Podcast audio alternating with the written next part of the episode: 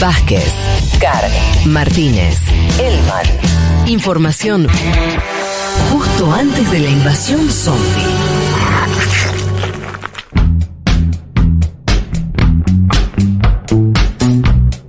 Mm, Vamos a, meternos en la primera parte del programa, la vamos a hacer bien breve, eh, pero hay algunas noticias que no queríamos dejar pasar. Si les parece, nos quedamos cerca eh, por nuestra región, vamos a hablar de algo que ocurrió eh, el sábado pasado, en realidad. Si lo llegamos a nombrar el domingo o no, del asesinato. No lo nombramos. No lo No. llegamos a nombrar. Eh, un asesinato político que ocurrió en Brasil. Está complicado eso, ¿no? Se, hay, Sí. Siguen habiendo sí- síntomas de una violencia política creciente. La noticia es que Jorge Guaraño, policía penitenciario federal, irrumpió en una fiesta de cumpleaños al grito de Bolsonaro presidente, hijos de puta, y ejecutó a Marcelo Ruda, dirigente del PT. Así como te lo estoy contando. Eh, un cana entró al grito Bolsonaro presidente y mató a sangre fría a Marcelo Arruda, dirigente del PT, quien estaba festejando además su cumpleaños. Su cumpleaños número 50 con torta alusiva a Lula, ¿no? Eh, el hecho ocurrió entonces el sábado pasado, les decíamos, en un club de Foz de Iguazú, la ciudad que es eh, Fronteriza con Argentina. fronteriza con. ¿Cómo se llama? Con. ah, Misiones. sí, estoy pensando en la ciudad. Eh, eh, ah, ¿Es Iguazú? No, eh, bueno, no me sale el nombre. Este. Y em, como es, bueno, nada, este asesinato ocurrió en esa región. Según la policía, el ataque del bolsonarista tuvo motivaciones políticas. Bueno, son bastante obvias, ¿no? Las dijo, las expresó él mismo antes de, eh, de matar a, a Arruda. Y em, como aclara Juanma, el cumpleaños tenía una temática respecto al Partido de los Trabajadores, el, el mismo cumpleaños con una remera de, de Lula. Em, y se el homicidio ocurrió dos días después que un hombre fuera detenido en Río de Janeiro, luego de lanzar un explosivo casero contra una multitud que esperaba a Lula en un acto. O sea, en Cinelandia, sí. Y pará, hay un antecedente en Minas Gerais de hace tres semanas. mm, Entonces digo, si uno suma 2 más 2, 4, ayer hubo problemas en Río de Janeiro, en la calle, contra Marcelo Freixo, candidato que apoya a Lula en esa ciudad, que además es una, es una ciudad controlada por el bolsonarismo. Si uno va sumando estos episodios, marcan una creciente violencia política en el Brasil de Bolsonaro y crímenes de odio, que es lo otro, el otro elemento a poner en consideración, porque en febrero de este año fue asesinado un joven del Congo en la playa con un bate de béisbol. Los crímenes de odio. Yo les digo, la campaña está en Brasil todas las semanas. Hay un pedido de justicia por alguien. No me acuerdo de campaña similar en América Latina en los últimos años. Y además, eh, Lula con chaleco antibala esta Eso semana. te iba a Fede. preguntar. Salula a partir de ahora usa Sí. chaleco. Lula usa chaleco, pero Lula no quiere convertir a esto. Lula si bien pide justicia por todos los asesinados, obviamente algo que tiene que hacer. No quiere subirse todo el tiempo Mm. al combate mano a mano sobre Bolsonaro con el tema de la violencia, porque Lula dice tenemos que proponer soluciones económicas a las y los brasileros, no nos Claro. tenemos que montar todo el tiempo en esta discusión. Vamos a ver cómo sigue, porque está caldeado, Fede. Pensaba segunda campaña consecutiva donde uno de los dos candidatos tiene que salir a hablar con chaleco antibalas, ¿no? Pasó en Colombia con Gustavo, Gustavo Petro, Petro. pasa ahora con Lula en Brasil. em, lo de Brasil es particularmente complicado porque es una novedad también, ¿no? Eh, eh, lo decía, lo- bueno, esto, Lula no, no, no hacía campaña con chaleco.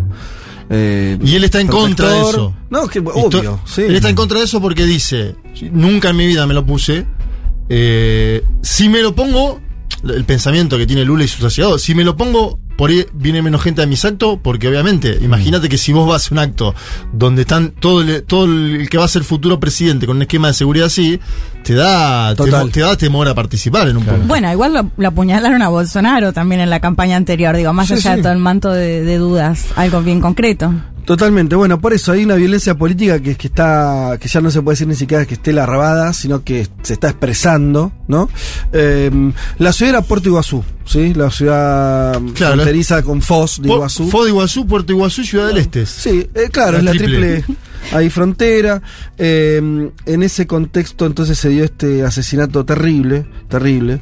Además, lo que tiene terrible esto, que es un poco lo que a veces pasa, en, lo vemos acá en nuestro país, ¿no? La idea de una violencia eh, inorgánica, quiero decir. Uno podría suponer y creo que están todos los elementos, aunque habrá una investigación y demás, que este no fue un crimen político direccionado de las altas esferas.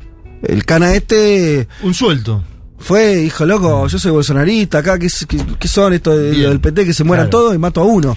Eso, como, como dato social, te diría, eh, es casi peor que el de la violencia Sí, organizada, ¿me entendés? total. Es un Sí. descontrol, es una habilitación a que el otro es un enemigo que no, no- que lo puedes matar. Es, eh, eh, bueno, y, y insisto con algo, es siempre del mismo lado. Siempre es del mismo lado. Cuando no jodamos con Bolsonaro-. Perdón, es siempre de la derecha hacia el otro lado. Cuando, Nunca al revés. Cuando Bolsonaro en 2018 dijo, un, a- un mes antes de la elección, hay que fusilar a la petraleada de Acre, hablando del Partido de los Trabajadores. En Acre habilita este tipo de intervenciones por abajo, que como vos decís, porque ahora lo entrevistaron a Bolsonaro y le preguntaron, después del asesinato de Marcelo, ¿qué piensa de esa frase del 2018? Y dijo, fue sentido figurado. Claro, no, señor, claro. no es sentido figurado. Usted estaba apostando a la primera magistratura del Estado y ahora es presidente de la Nación.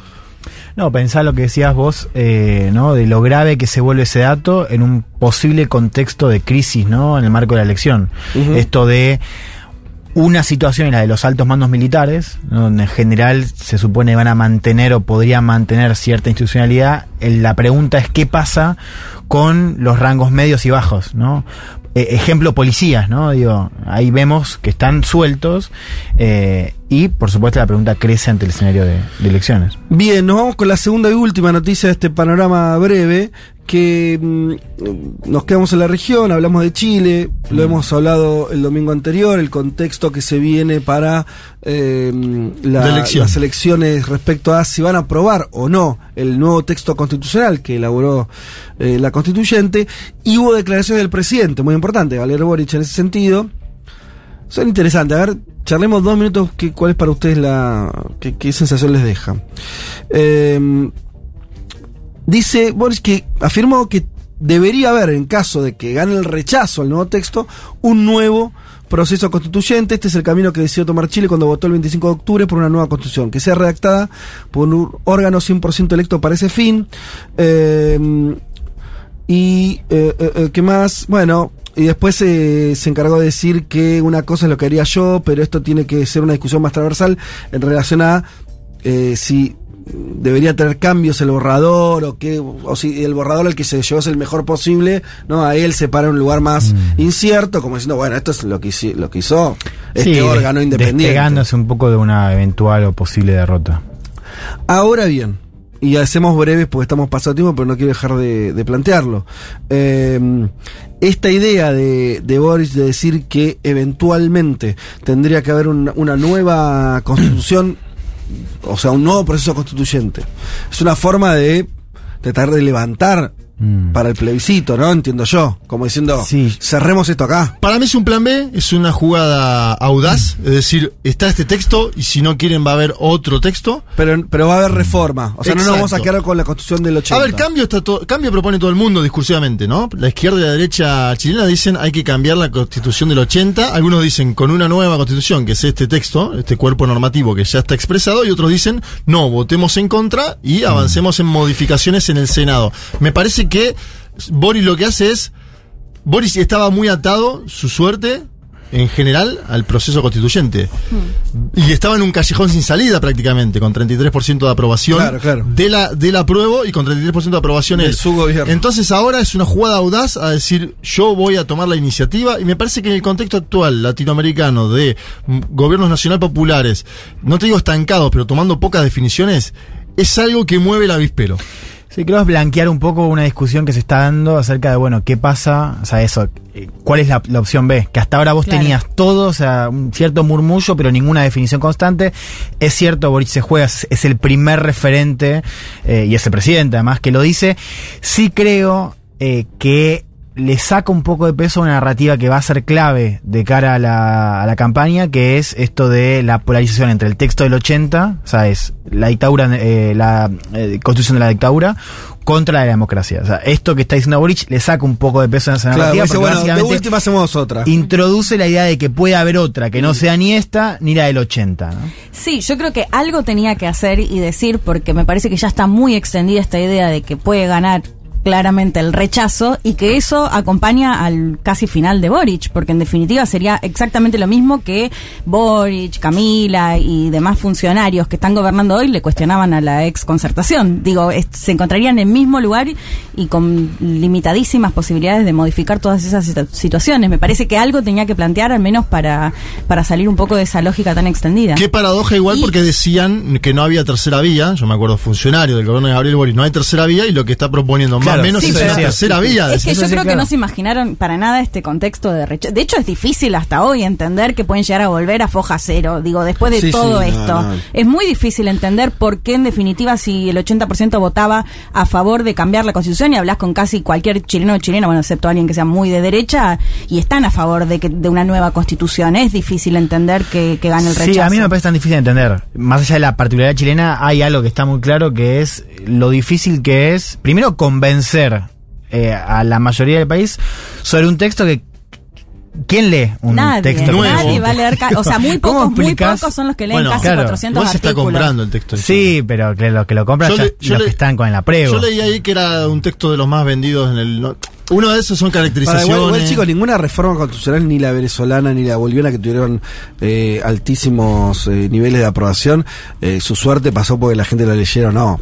La gente concurre en un sentido afirmativo para apoyar un proceso político. Sí. El Bueno, problema, no, el problema es que que- tenés en Chile es que ese proceso político está con dificultades en su propia legitimidad. Sí, y está en disputa. un, un- un vínculo muy extraño entre el proceso constituyente que no fue de nadie al final. Claro. Y, o sea, todo eso fue muy raro, no voy a la chilena. Sí.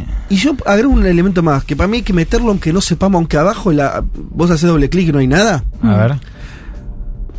En la vida post pandemia y en medio de una cuasi guerra mundial, las sociedades están diciendo cosas, o sea, no el termómetro para, no, no sé si el termómetro siquiera, el, eh, la caja de herramientas para entender por qué las sociedades están haciendo lo que hacen, está muy difícil, pero son elementos tan gruesos estos que no lo puedes no meter. Porque están, donde pongas el ojo, tenés gobiernos, como decía Juanma, o que no saben para dónde moverse, o no se mueven, o sociedades totalmente eh, eh, reacias eh, a, a apoyar una cosa o la otra, corrimientos que pueden ir para la derecha o la izquierda, pero pensemos, Sí. donde veas, eh, España, se estaba por ir para un lado, para el o sea, es una situación muy de mayor, de muchos interrogantes. Sí, voto y- en contra, ¿no? Sería voto en contra José Antonio Caz y voto en contra de la Constitución, ¿no? exacto. Es paradójico, pero es voto en contra, es frustración, es gente que no llega a fin de mes y dice, ¿qué estoy votando? ¿Un articulado nuevo? Exacto. Si yo necesito el proyecto económico, Hmm. ¿no? Porque no hay, es un momento donde las referencias más Y- generales están muy débiles. Con respecto a la lectura, esto que me parece difícil que la gran mayoría lea Sí. casi 400 artículos, sí me pareció igual interesante que vi bastante, no sé si lo vieron en los, en los medios, en las redes, por ejemplo, una periodista muy famosa ya que eh, dijo algo así como, bueno, con esta nueva constitución, si vos querés atenderte en el sistema sanitario, va a ser solo el público. Y abajo haciendo, no, mira, lee el artículo, lo que plantea que va a seguir el, el sistema privado y el sistema, como un poco, me parece eso, cortar con esa desinformación. Y por otro lado, brevemente, sumar que este contexto de de evaluación del peso chileno, Claro, de inflación, total. de situaciones que los chilenos no viven hace décadas y que jue y que le juega el discurso de la derecha, porque ¿qué- qué le- no volvemos a la época de Allende y toda la situación. Digo, como un contexto que claramente no ayuda en nada a todo esta el tema de la Y menos ayuda- algo a la presidencia de Gabriel Boric. Hubo un militante de un partido oficialista que le entregó la constitución a Evo Morales Aymá. Digo, también hay, se, se ponen traba del propio oficialismo en algunas cosas. Vos lo decís por la histórica rivalidad entre Bolivia y, Y Chile. a ver, Bolivia fue dos veces a la Haya contra Chile. Eh, vos entregarle la constitución nueva a Evo Morales y que Evo Morales diga vamos a ganar, es entregarle Claro. la campaña a la derecha, Fue la tan verdad. que, que pensaban que era fake news. O sea, como en Chile, para que- además la foto parece un Claro. poco montaje. Sí, sí, y no. Y tuve que salir a decir que era verdad. Sí, bueno, ahí el- el- la inexperiencia, pongamos así, de, Sí, la- de los que están gobernando hoy en Chile, empieza a meter miedo a veces cuando vos lo ves jugar de una manera que decís, bueno, No sean tan verdes. ah, es difícil cuando lo sos también. Sí, obvio, tampoco es que nosotros somos unos iluminados, ¿eh? No, sí, bueno, Pero- opinar es fácil, pero es lo que nos toca. Vuelvo a esto. Pero bueno, Atención, en agosto arranca la franja televisiva que va a jugar un papel, esta campaña audiovisual. Atención ahí, porque ahí va a empezar un poco la cuestión de la épica a jugar un rol más claro. ¿no? Mm. Bueno, vamos a la guerra de Rusia y Ucrania.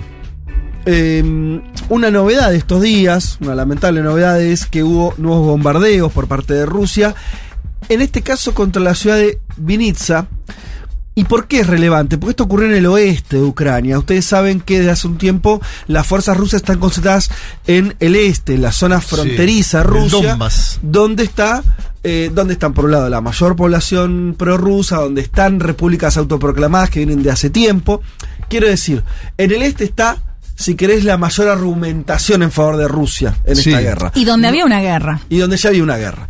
No así el oeste. Bueno, Rusia se retira del oeste, se retira de Kiev, de la capital, pero sigue bombardeando algunas, este, algunos lugares de esa región. En este caso, la ciudad de Vinitsa, donde eh, se computaron 21 muertos, 52 heridos, 46 desaparecidos, bueno, un desastre.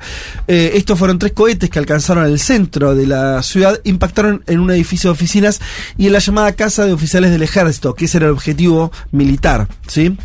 Eh, bien, así que bueno, así continúa la guerra con todo este saldo horripilante. Eh, el presidente ucraniano Volodymyr Zelensky publicó un video de la matanza en su cuenta de Telegram, calificando al hecho como ataque terrorista. Y también hay ataques en Nikolaev, una ciudad que también está del otro lado del Dnieper, que es el río que, diríamos, a grosso modo te limita este-oeste en Ucrania.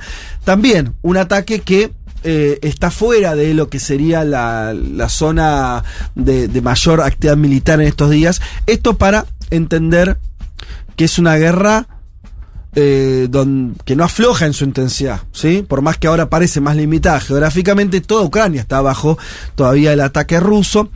Y, digamos también, en estos días hubo un ataque, y esto es algo bastante excepcional, en la propia Rusia cayeron eh, misiles por, que provienen del, del ejército de Ucrania, en este caso en la ciudad de Belgorod, que es casi el, está muy lim- limítrofe de la frontera con Ucrania, es una ciudad rusa, pero muy, muy cerca de Ucrania, en el norte del país.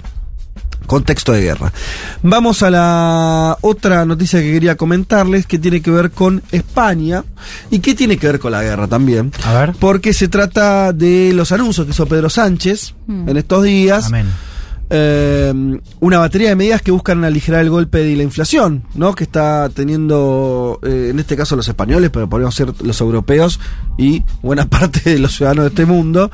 Eh, entonces, bueno, medidas, diría así, keynesianas, redistributivas que tienen que ver con también este acceso al transporte y más. En principio anunció el puesto, un impuesto a la banca muy fuerte, un tributo excepcional y de carácter temporal que va a afectar a los beneficios que tuvieron los grandes bancos en el 2022, o sea, este año y el próximo. Sí, eso, temporal, pero son dos años. Dos igual. años, sí, ya son dos años y es interesante porque ya no es lo que ganaron, sino expectativas de ganancia. Claro. O sea, están asumiendo también el gobierno de Sánchez que la banca va a ser de las beneficiarias, de las grandes beneficiarias de esta situación también el año que viene. Va- 1.500 millones son los de los bancos. La estimación del gobierno, 1.500 millones de euros. Es una banda de plata. Sí. Claro, 1.500 se es quedaría mucha guita, sí. Pedro Sánchez para programas sociales. La segunda es un impuesto a las energéticas. Sánchez esto ya lo había anunciado en su momento. Este martes dio un detalle más en términos de que esto que decía Juanma, eh, un mil millones, mil quinientos millones para la banca, se obtendrían algo así como dos mil millones Sí. de euros al año en lo que tiene que ver con el impuesto a las empresas energéticas. Ustedes saben lo que viene aumentando eh, el valor de este bien, de, de este insumo energético en toda Europa por los hechos, sobre todo vinculados a la guerra. También se van a agregar los beneficios de este año, del 2022 y del año siguiente. Mira, tengo ahí el dato del 2021 de energéticas en España. Iberdrola, Endesa y Naturgy ganaron 6.533 millones de euros. Por eso digo, el impuesto parece alto. Es un impuesto muy bajo en lo, con lo que ganaron, que es el mayor ejercicio desde 2014. Claro. Desde 2014 no habían ganado las energéticas españolas lo que ganaron el año pasado. Y todo este debate español, que, que- que es también global, que es básicamente quién va a pagar los costos en el caso europeo de la guerra, eh, en el caso global diría del aumento de lo que tiene que ver con eh, las materias primas, ¿no? Hay un debate, ¿quién paga esa cuenta? ¿La pagan las sociedades en forma homogénea? ¿La pagan los más ricos? ¿La pagan los más pobres? Bueno, en el caso de España, gobierno que al mismo tiempo es un gobierno muy alineado con la OTAN, otanista, ¿no? Pedro Sánchez está en una fase muy otanista, eh, de defensa de la guerra de Ucrania, eh, Mm. de defensa de- de- de- del, del gobierno de Ucrania y de la participación de la OTAN indirectamente en esa guerra, y al mismo tiempo es un gobierno socialdemócrata que intenta que esos costos económicos también se distribuyan socialmente de forma más justa. Este podría ser un balance así muy, muy a grosso modo. Está bien, luces y sombras.